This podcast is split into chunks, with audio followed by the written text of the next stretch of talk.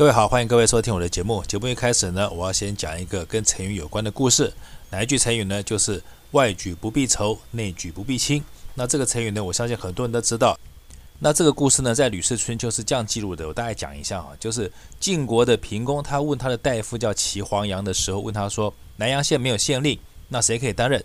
那齐阳就说：“谢胡可以担任。”那晋平公就很惊讶了，说：“谢胡不是你的仇人吗？”那齐阳就说：“你问我的是谁可以当县令？”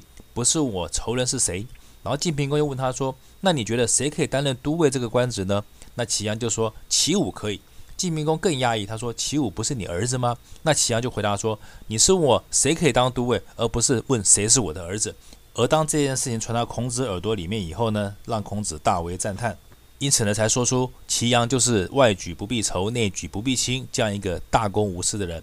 可是呢，因为从小我对人性就不是很相信，因此呢，当我小时候在课堂上听完这个故事以后呢，其实我的内心是深感怀疑孔子的说法的。为什么呢？因为我觉得整件事情好像就像个圈套。怎么说呢？其实在我看来，我觉得根本整件事情就是齐黄羊他希望他的儿子可以当都尉，但是他早就知道晋平公会问他要推举谁去当县令，因此呢，他才先推举他的仇人谢胡去当县令。因为谢胡是他的仇人嘛，所以呢，他先把仇人讲出来，感觉一副好像先用一个大公无私的包装，先包装住他前面所说的话，接下来再把他的儿子推举出去。即使有人想要说他徇私，但也会因为前面他先做了这样的事情，因此呢，就算他想要说什么，他嘴巴也会被堵住，不知道从何说起。所以呢，整件事情我觉得根本就是他精心策划的一场阴谋。大家想嘛，仇人跟儿子谁比较重要？就算仇人到最后把他杀了，可是他儿子当了都尉啊。因此呢，我觉得他是为了保荐他的儿子可以当上这个位置，所以呢，他才精心算计了这么一场谎言。而且呢，后来不但达成目的了，还博得了万世的美名。那大家或许会觉得说，我这个人怎么内心这么黑暗，好像对谁都不相信？其实不然，因为我觉得任何违反人性的事情都是谎言，都是骗人的。人性中本来就有很多赤裸裸的不要脸，这个没有什么好避讳的。就拿这件事情来讲好了，我觉得齐黄羊根本内心想的跟孔子想的不一样。这不过就是一个父亲，他基于爱护他的儿子，因此呢，才想出这样的方式替他的儿子谋一官半职而已。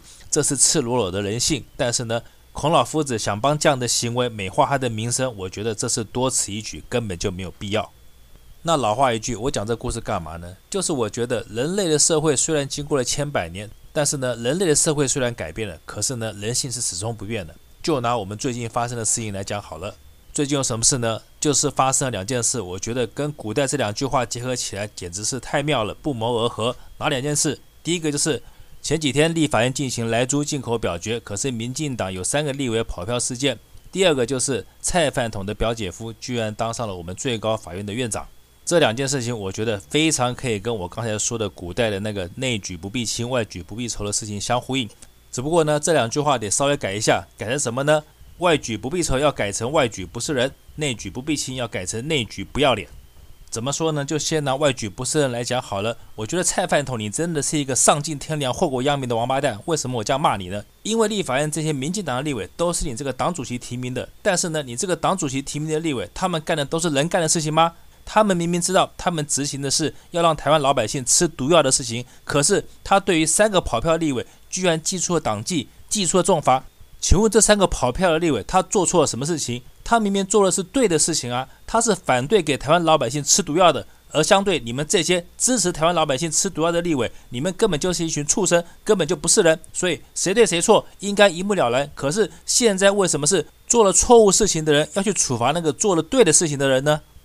我觉得你们根本就不是一帮立法委员嘛，你们根本就是一群打家劫舍、烧杀掳掠的强盗恶贼嘛。因为只有这样的人，他才会跟他的同伙立投名状。因为只有签了投名状，跟你们一样去打家劫舍、杀人放火，才可以进入你们这个团伙。所以你们记出的这个是党纪吗？根本就是投名状嘛。你们是党派吗？你们根本就是帮派嘛，甚至于连帮派都不如。因为就算是帮派，他也不会大剌剌的帮助外国人去毒杀自己的同胞百姓。只有你们民进党这些美国的走狗畜生才会干出这么伤天害理、祸延子孙的事情。所以你蔡饭桶自己绝子绝孙没有后代，你就要伤害所有台湾老百姓的后代。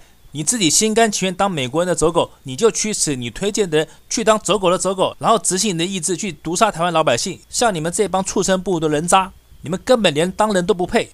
所以像你这种美国的走狗，你所推荐的立法委员，他会是人吗？他当然不是人呐、他只是走狗中的走狗而已。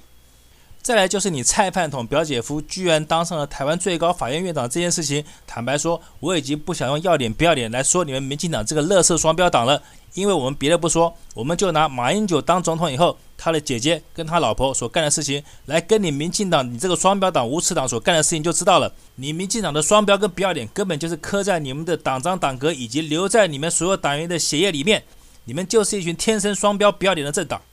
所以少拿什么尊重司法院决定这种屁话来欺骗老百姓，这么明显的人为操作，你居然还可以脸不红气不喘的大喇喇的，就这么的用屁话来糊弄老百姓。我真的很想问一下，支持民进党的你们这些蠢蛋王八蛋，你们到底是什么心态，要支持这样一个下贱无耻、乐色政党？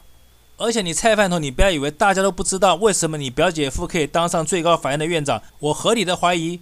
其实说穿了，还不是一个目的，就是你担心你卸任以后被清算，所以呢，你才要先建立一个最后防护伞的保险机制来保护你。万一你卸任以后有什么法律问题，到最后一定有人会救你。这么简单的道理，你当大家都看不懂吗？还是你明明知道大家看得懂，但是你就要这么做，因为你知道，要是不这么做的话，万一你卸任以后真的出了什么事情，到时候没有人会救你，而且你绝子绝孙，到时候是人没有，钱也没有，什么都没有了。因此呢，你非常害怕你卸任以后被清算，所以呢，你必须赶快找一个保护伞，不管要脸不要脸，你就要这么干就对了。所以我骂你那句不要脸，根本就是刚好而已，因为不要脸根本就是你们的日常所为，是稀松平常每天都要做的事情。要是说你们这帮人要脸的话，那才是侮辱你们这帮混蛋了。